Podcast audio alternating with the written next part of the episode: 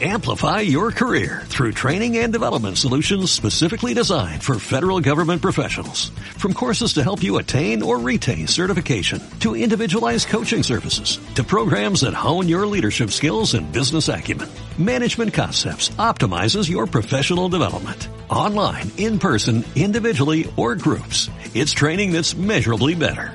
Learn more at managementconcepts.com. That's managementconcepts.com.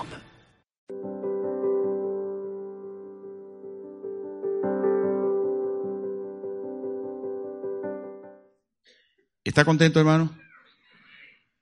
Muy bien. Quiero ocuparme unos 20, 25 minutos en compartir una palabra y que por 5 minutos o 10 minutos estemos ministrando al Señor en oración y nos vamos a ir pronto, antes de las 9.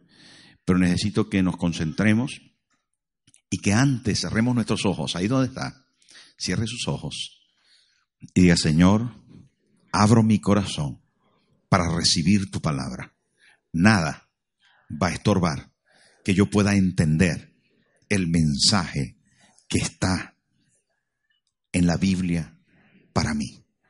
Hoy abro mi corazón, abro mi mente y deseo, Señor, que esta palabra se quede grabada en mí. En el nombre de Jesús. Amén y amén. Vamos a ver el vídeo. Y escribe al ángel de la iglesia en Esmirna, el primero y el postrero el que estuvo muerto y vivió dice esto. Yo conozco tus obras y tu tribulación y tu pobreza, pero tú eres rico. Y la blasfemia de los que se dicen ser judíos y no lo son, sino sinagoga de Satanás. No temas en nada lo que vas a padecer. He aquí el diablo echará a alguno de vosotros en la cárcel para que seáis probados y tendréis tribulación por diez días. Sé fiel hasta la muerte y yo te daré la corona de la vida. El que tiene oído, oiga lo que el Espíritu dice a la iglesia. El que venciere no sufrirá daño de la segunda muerte. Estamos en Esmirna, eh, una de las iglesias del Apocalipsis. Esmirna viene del término mirra, que quiere decir amargo.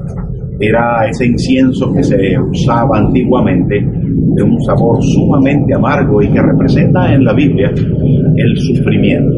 Eh, la mirra apareció en diferentes momentos en la vida de Jesús, especialmente en el inicio, cuando los magos trajeron, los reyes magos del Oriente trajeron sus presentes, había mirra.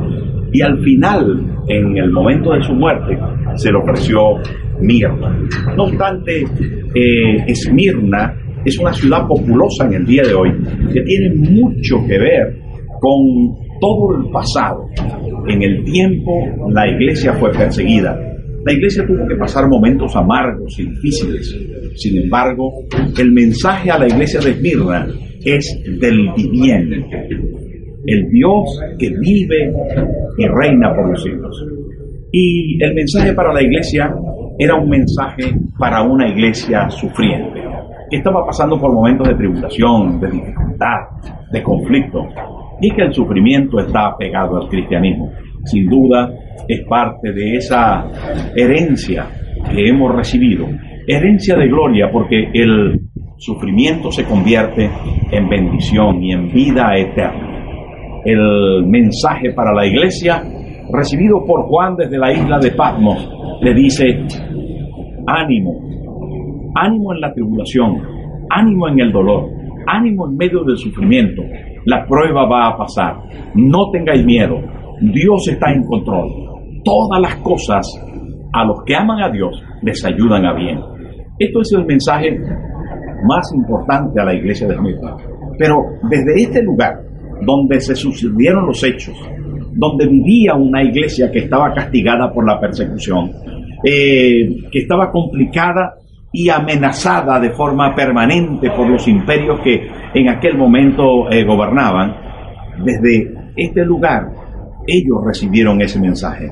Leyeron el mensaje de la palabra de Dios que les dio ánimo, fortaleza y les permitió vivir en medio de la prueba hasta llegar al final.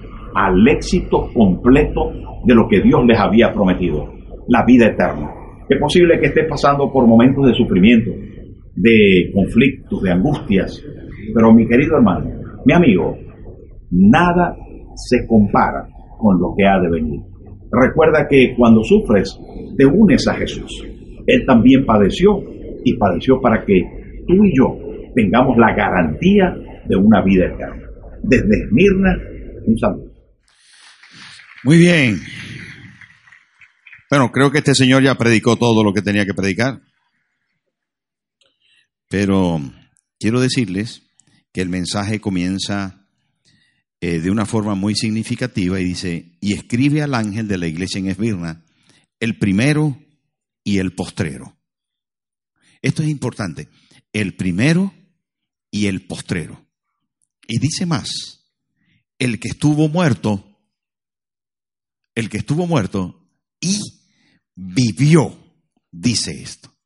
El primer versículo que vamos a, intentar comprender a profundidad es que antes que todo comience, Él está. Y cuando todo termina, Él está. Antes del negocio, Él está. Y después del negocio, Él está. Antes de la sociedad, antes de la prueba, antes del conflicto, antes del sufrimiento, antes de la campaña, antes de la actividad, antes de la reunión, antes de la celebración, antes de la familia, antes de la enfermedad, antes de la agonía, antes de pasarla mal y antes de la fiesta, antes de la gran, gran celebración, antes de todo, Él está.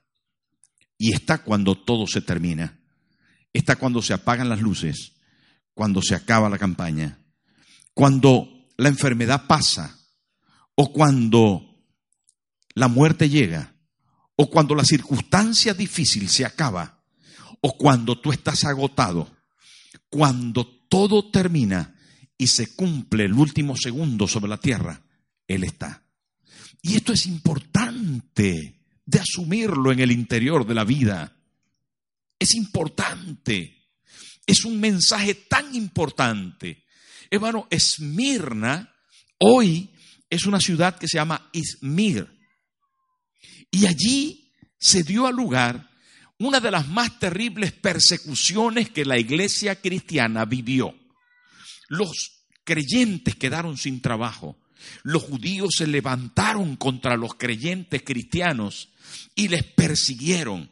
Sonsacaron al imperio romano para que acabara con los cristianos. Hermano, a los cristianos en aquel momento no le daban trabajo. Les rechazaban, les persiguieron y les echaron al circo romano. Les tomaron y les hicieron rehenes, les maltrataron en las cárceles, pero todo esto terminó empalados, amputados, asesinados vilmente, echados a las fieras en los circos, mientras que toda una multitud se reía de cómo los leones les hacían pedazos. Hombres, mujeres, niños y ancianos, creyentes normales de la iglesia, pero también pastores, pastores que la historia registra, que fueron pastores importantes. El obispo de Esmirna, llamado Policarpo, a sus 86 años, un venerable hombre mayor, no estamos hablando de un muchacho que puede en algún momento sentirse violento y reaccionar. Estamos hablando de un señor de 86 años, con el pelo blanco, la barba blanca, un señor mayor que ya no está tan erguido, que tal vez puede que lleve hasta alguna cojera. Le apresaron y le dijeron que tenía que negar a Jesús.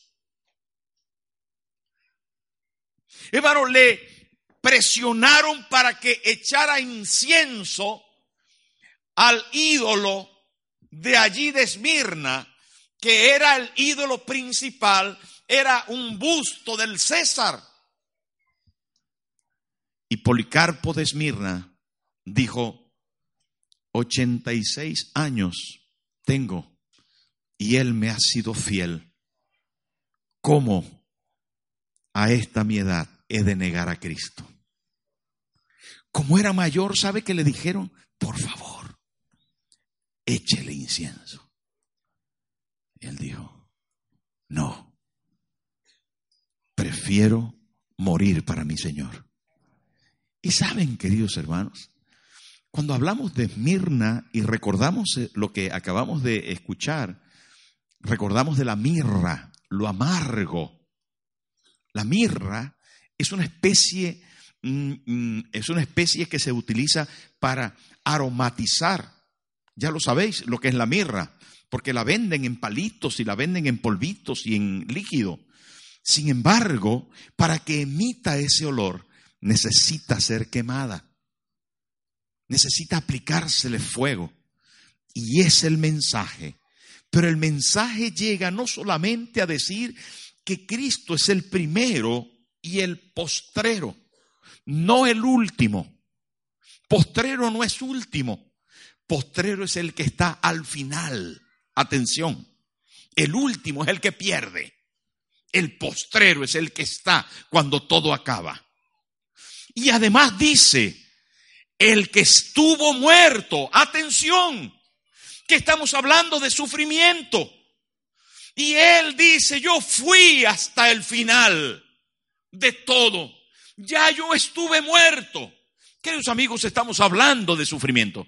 Y el ser humano está apegado al sufrimiento. Dios nos creó así. ¿Saben qué? Cuando nacemos hay alguien que está sufriendo por nosotros. Y en cierta medida el bebé que está naciendo a la luz también está sufriendo. Muchas veces sale inflamado, sale todo bañado en sangre, necesita respirar y hacer un esfuerzo tremendo para lograr que el oxígeno entre a los pulmones. La mamá tiene que sufrir dolores tremendos. En los próximos días el bebé se encarga de enfrentarse a un mundo nuevo. Y el sufrimiento le va acompañando. Y le duele cuando salen los dientes. Algunos de los que estamos aquí estamos cerca de bebés. Y estamos allí viéndoles cómo babean y cómo se quieren rascar la encía, porque para que salgan los dientes y pueda comer, pues le duele. Y les duele cuando van creciendo y se altera su organismo y la vida es un dolor. ¿Qué les voy a contar?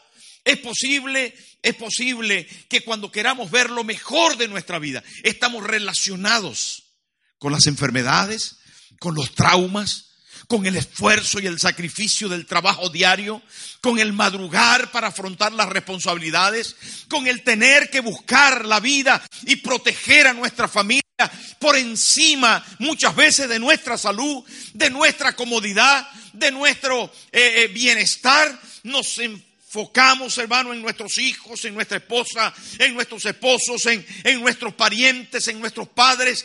Y esto también es sacrificado. Y la vida se convierte en un total y absoluto sacrificio hasta que llegamos a mayores y entonces viene el desgaste corporal. ¿Y a qué mayor no le, no le duelen un poco los huesos? ¿O no le duele la cabeza? ¿O no le da alguna, algún resfriado, alguna tos, algún, algún detalle significativo del desgaste por causa de los años? Me duele aquí. Ay, ay, ay, ay, ay, ay, ay, ay, ay, ay, ay. No venga el pastor Fidel. Ay, broma. Pastor Fidel está joven y fuerte. Fuerte y robusto como las patas de un gorrión. ¿Saben, hermanos? ¿Quién va a negar que unida a la vida, unido a la vida, está el sufrimiento?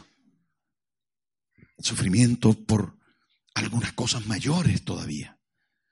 Porque no consigo el trabajo que necesito para sostener a la familia hay momentos que yo me he enfrentado a personas y dicen, pastor, tengo mi familia que no tiene que comer. Y no son, y no son listillos, sino son gente que de verdad necesita llevar sustento a su casa. Me he enfrentado a personas que me dicen, pastor, se ha muerto mi marido, he perdido a un hijo, acabo de enterrar a mi padre, vengo de sepultar a mi madre. Pastor, ¿qué hago? Mi esposa se ha marchado de la casa, mi esposo se ha ido, pastor, mi hijo está en la droga. Pastor, ¿qué hago? ¿Saben qué? Como pastores nos enfrentamos a un mundo de dolor a un mundo de sufrimiento difícil. Yo no sé usted cómo concibe el mundo y es posible, quiera Dios, que usted se siente bien y ajeno a todo esto, pero sé que no, que todos tenemos una cuota de sufrimiento. Y aquí aparece, van un mensaje para una iglesia que sufre, una iglesia perseguida y que sufre por causa del Señor. Y desde el primer versículo encontramos algo maravilloso. Cristo está hablando a una iglesia sufriente. Cristo está hablando a gente que tiene dolor en el corazón por la pérdida. Que tiene dolor en el corazón porque cada día consigue contradicción, agonía, sufrimiento, mirra amarga. Y ese proceso tan tremendo que tenemos que vivir. Pero Jesús aparece y se presenta para Esmirna. ¿Y saben cómo se presenta? Sin crítica, sin señalamiento. Se presenta, hermano, como el Cristo amante que cuando te ve sufrir no te está señalando las debilidades que tiene, los pecados que tiene, las cosas que tienes que mejorar. Me encanta poder pensar, hermano, que Dios es tan bueno con nosotros y que se identifica con nosotros y nos dice, yo también estuve muerto. Se mete en mis zapatos y me dice, yo estuve muerto, a mí me azotaron, me clavaron, me traspasaron, me coronaron de espina Ahora me siento como, como te sientes tú. Ahora estoy como estás tú. Yo tengo para ti un mensaje. Yo estuve muerto. Tremendo eso, hermano. Y saben que cuando escucho a este Cristo en gloria, poderoso, grandioso, con ojos como de fuego, vestido de sol, con pies de bronce, y lo escucho, yo estuve muerto. Yo estoy contigo en tus sufrimientos. Siento empatía contigo. Me he metido en tus, en tu falda, en tu pantalón. Yo me he metido allí porque yo lo pasé mal también. En el Hexemaní sudé como gotas de sangre porque estaba en verdadera agonía. El Hexemaní vino a ser para mí una prensa que me exprimió, que me rompió en pedazos. Y saben, queridos amigos, este mensaje es para ti hoy. Para ti que lo estás pasando mal, que tienes contradicciones, porque no te puedes explicar por qué te sucede esto. ¿Por qué a ti? ¿Por qué tienes que pasar por estas circunstancias? Bienvenido al club cristiano, si es que se puede llamar club. Bienvenido a la vida con Jesús. Bienvenido a tomarle la mano al santo y glorioso Maestro que dice, yo estuve muerto. A mí me pasó lo peor, pero no te preocupes. Ahí no termina todo. Hay algo mejor. Y me gusta mucho, hermano, porque así comienza y así se presenta Jesús. Y dice, yo conozco tus obras otra vez. Se lo dice a cada una de las iglesias. Yo sé por lo que estás pasando. Yo conozco tus obras y tu tribulación y tu pobreza te has quedado sin trabajo, no te preocupes. Yo sé cuánto tienes en la cuenta. Yo sé que estás pobre. Yo sé que estás en una dificultad tremenda. Yo conozco que estás pobre. Pero tú eres rico. Qué bueno eso, ¿verdad? Y no aguanta el Señor para darnos ánimo. No aguanta el Señor para darnos ánimo. Mire, se da cuenta lo que dice la palabra. Yo conozco tu pobreza, pero tú eres rico. Tú eres, ¿cuántos dicen amén a esto? Dígale al que tiene al lado, por favor, tú eres rico.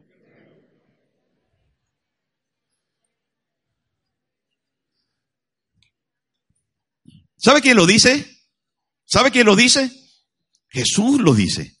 Dígaselo al que tiene al lado. Lo dice Jesús, no te lo digo yo.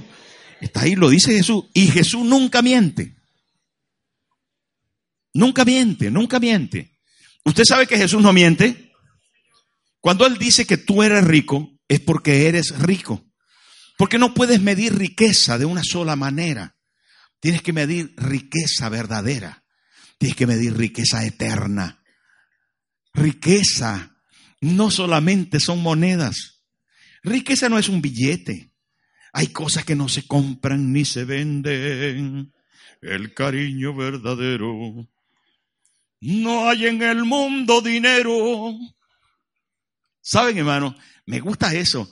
Me gusta que el Señor de repente interrumpe la conversación. En medio de un dolor que alguien tiene porque se ha quedado sin trabajo, porque lo han echado, porque es creyente, porque es cristiano, usted no trabaja aquí, porque usted es un religioso, no sé cuánto y no sé qué, se va de aquí como un perro. Ah, pero dice Señor, no te preocupes, no has cobrado, no tienes nada en la alacena, pero te digo yo que eres rico. Eso levanta el ánimo a cualquiera, ¿sí o no? ¿Sí o no? Pero no se queda ahí. Y dice, y la blasfemia de los que se dicen ser judíos y no lo son, sino sinagoga de Satanás, lo que te han dicho otros, esos religiosillos, esa gente que se da de algo y no es nada, esas personas que tienen normas, no te pongas esto, no te pongas el pantalón, no, no te pongas esto, no te pongas esto otro, la falda no, esos zapatos no, uy, esos tacones, uy, no te pintes así, no te pongas el pelo así, no te agarres así, no vayas para acá, no hagas esto. Hermano, ¿sabe qué se llama eso? Sinagoga de Satanás. Ahí lo dice. Estos eran religiosos que querían llevar tantas, tantas normas que se levantaron contra los creyentes porque eran gente libre y danzaban y saltaban y adoraban al Señor y hablaban en lenguas y ellos no, entendían eso. Y los judíos, hermano, lo dice una y otra vez en el Nuevo Testamento. A Jesús lo persiguieron los judíos, a los discípulos los persiguieron los judíos, a la iglesia cristiana la persiguieron los judíos. ¿Qué, qué tengo yo contra los judíos? No, nada, es Jesús el que dice que hay judíos que están en la sinagoga que son religiosos y persiguen a los que son hijos de Dios. Y cuando usted consiga un religioso, cuando usted consiga a alguien que para ellos el Evangelio no es otra cosa que una cantidad de normativas y ninguna relación con Cristo, entonces apártese de eso. Tenga cuidado, porque están, estás frente a alguien que es parte de la sinagoga de Satanás lugares donde no hay más que preceptos, normas, códigos de comportamiento, una lista innumerable de razones para que usted haga y haga y haga y obvian completamente la gracia que Cristo nos dio en la cruz del Calvario. Saben, hermano, Jesús vino a salvarnos, vino a salvarnos.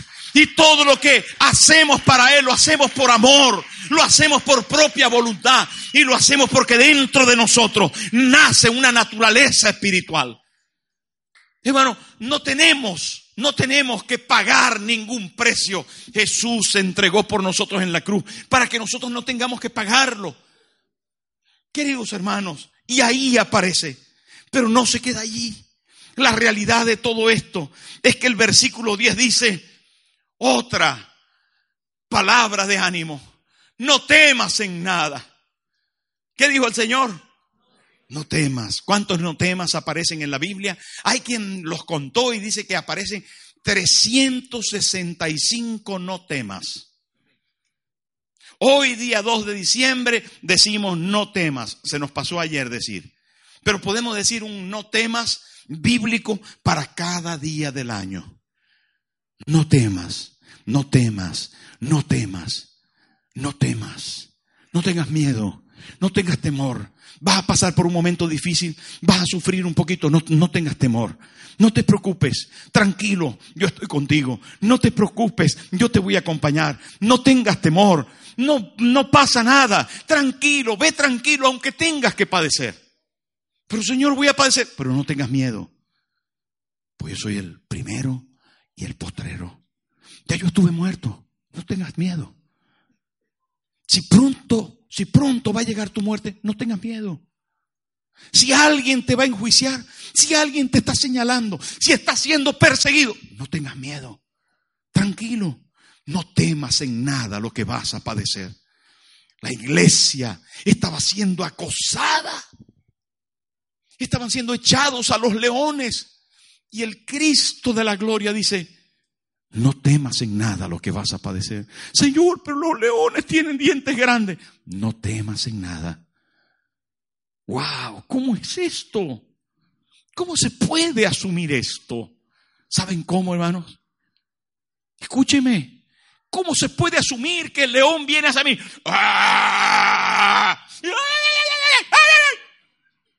¿Cómo puedo yo mantener el tipo? ¿Cómo? Hay una manera. Cuando Jesús dice, no temas, es porque Él me va a cubrir, hermano. Me, me va a dar fuerza para pasar por la tribulación. Él va a estar conmigo en las noches de lágrimas.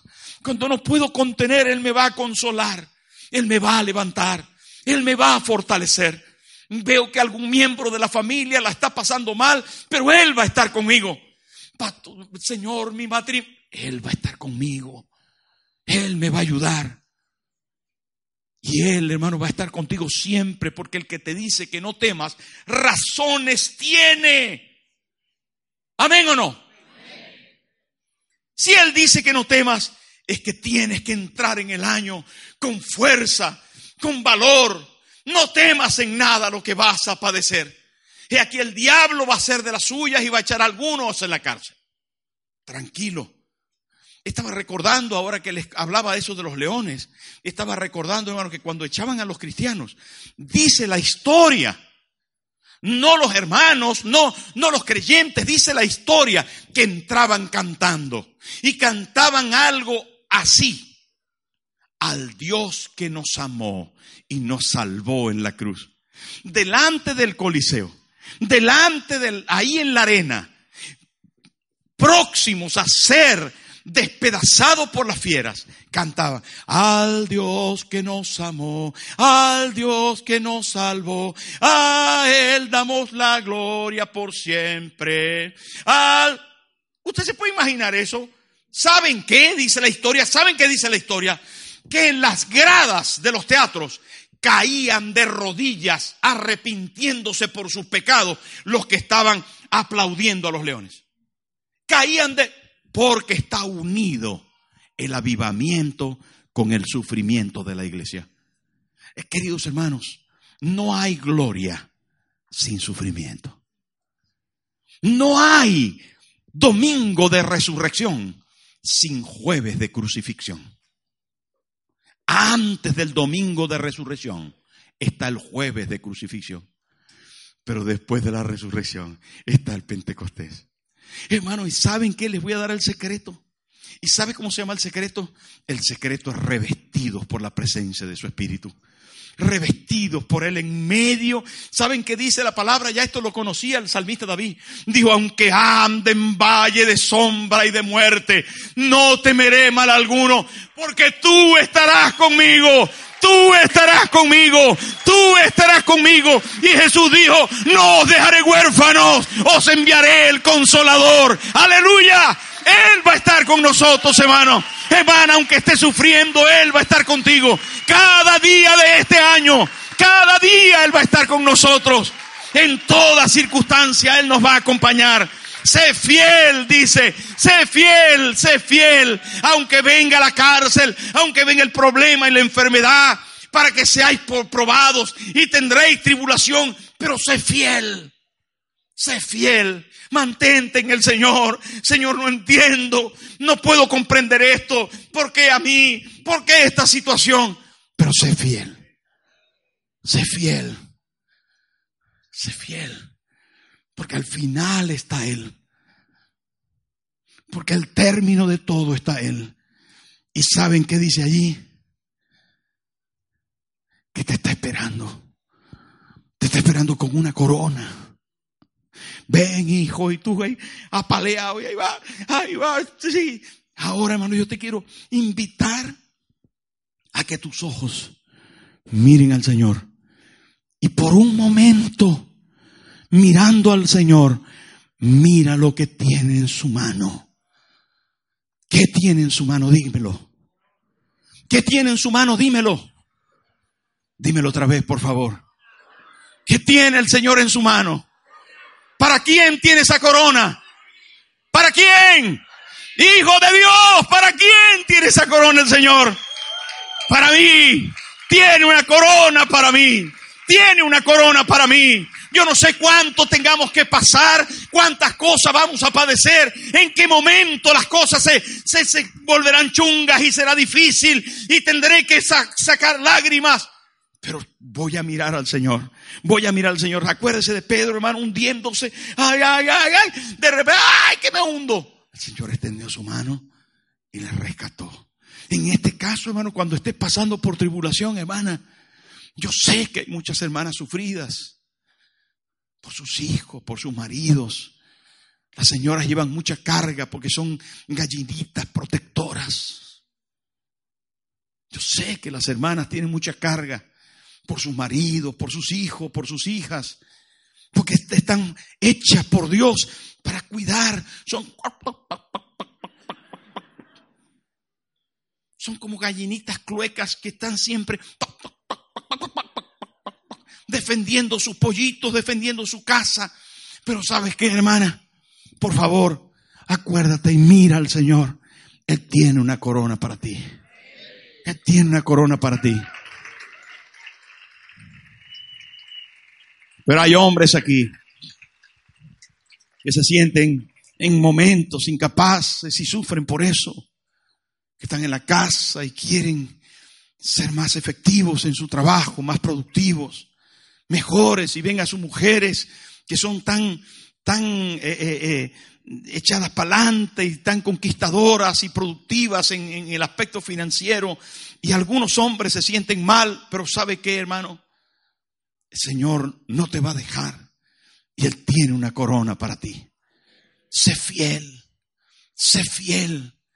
Este es el año de los hombres y Dios nos va a bendecir grandemente. Y saben, hermano, lo que dice la palabra es que seas fiel. ¿Y fiel hasta cuándo? ¿Hasta cuándo? Hasta el final. Hasta la muerte. Pero la muerte no es el fin de todo. No, dice, sé fiel hasta la muerte. Y es que después de la muerte está el Señor y no quite sus ojos de Él. Está el Señor con una corona esperándote. Y tienes que verlo. Cuando estés pasando por tribulación, cuando estés pasando por prueba, hermano, hermana, joven, cuando veas que tu mundo se derrumba, recuerda que allá al final está el Señor con esa corona. Y esa corona es para quién? Para mí. Diga conmigo, esa corona es para mí. Yo te daré la corona de la vida. Ponte en pie, hermano.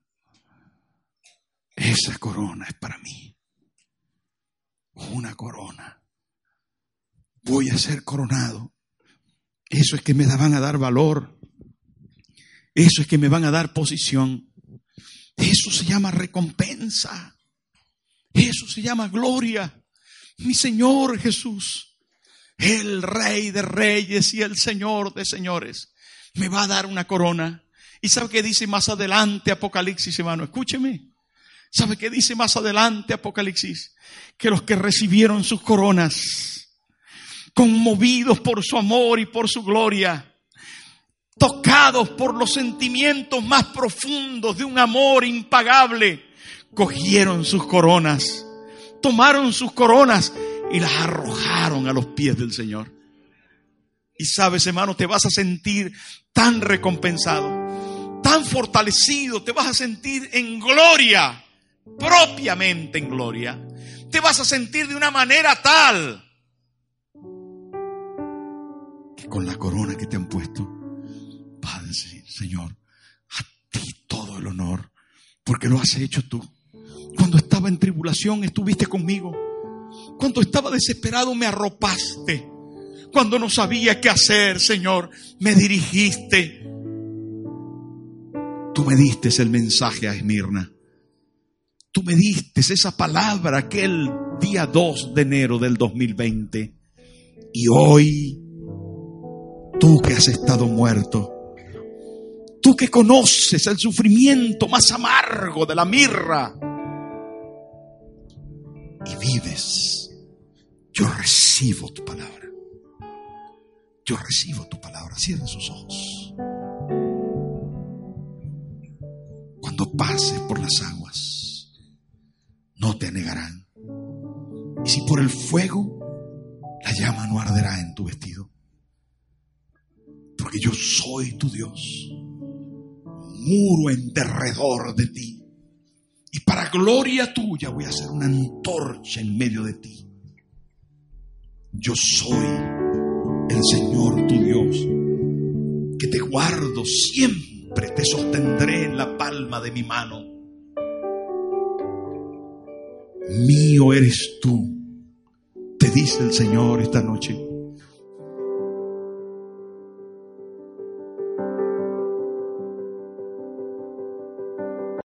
Amplify your career through training and development solutions specifically designed for federal government professionals. From courses to help you attain or retain certification, to individualized coaching services, to programs that hone your leadership skills and business acumen, Management Concepts optimizes your professional development. Online, in person, individually, or groups. It's training that's measurably better. Learn more at managementconcepts.com. That's managementconcepts.com.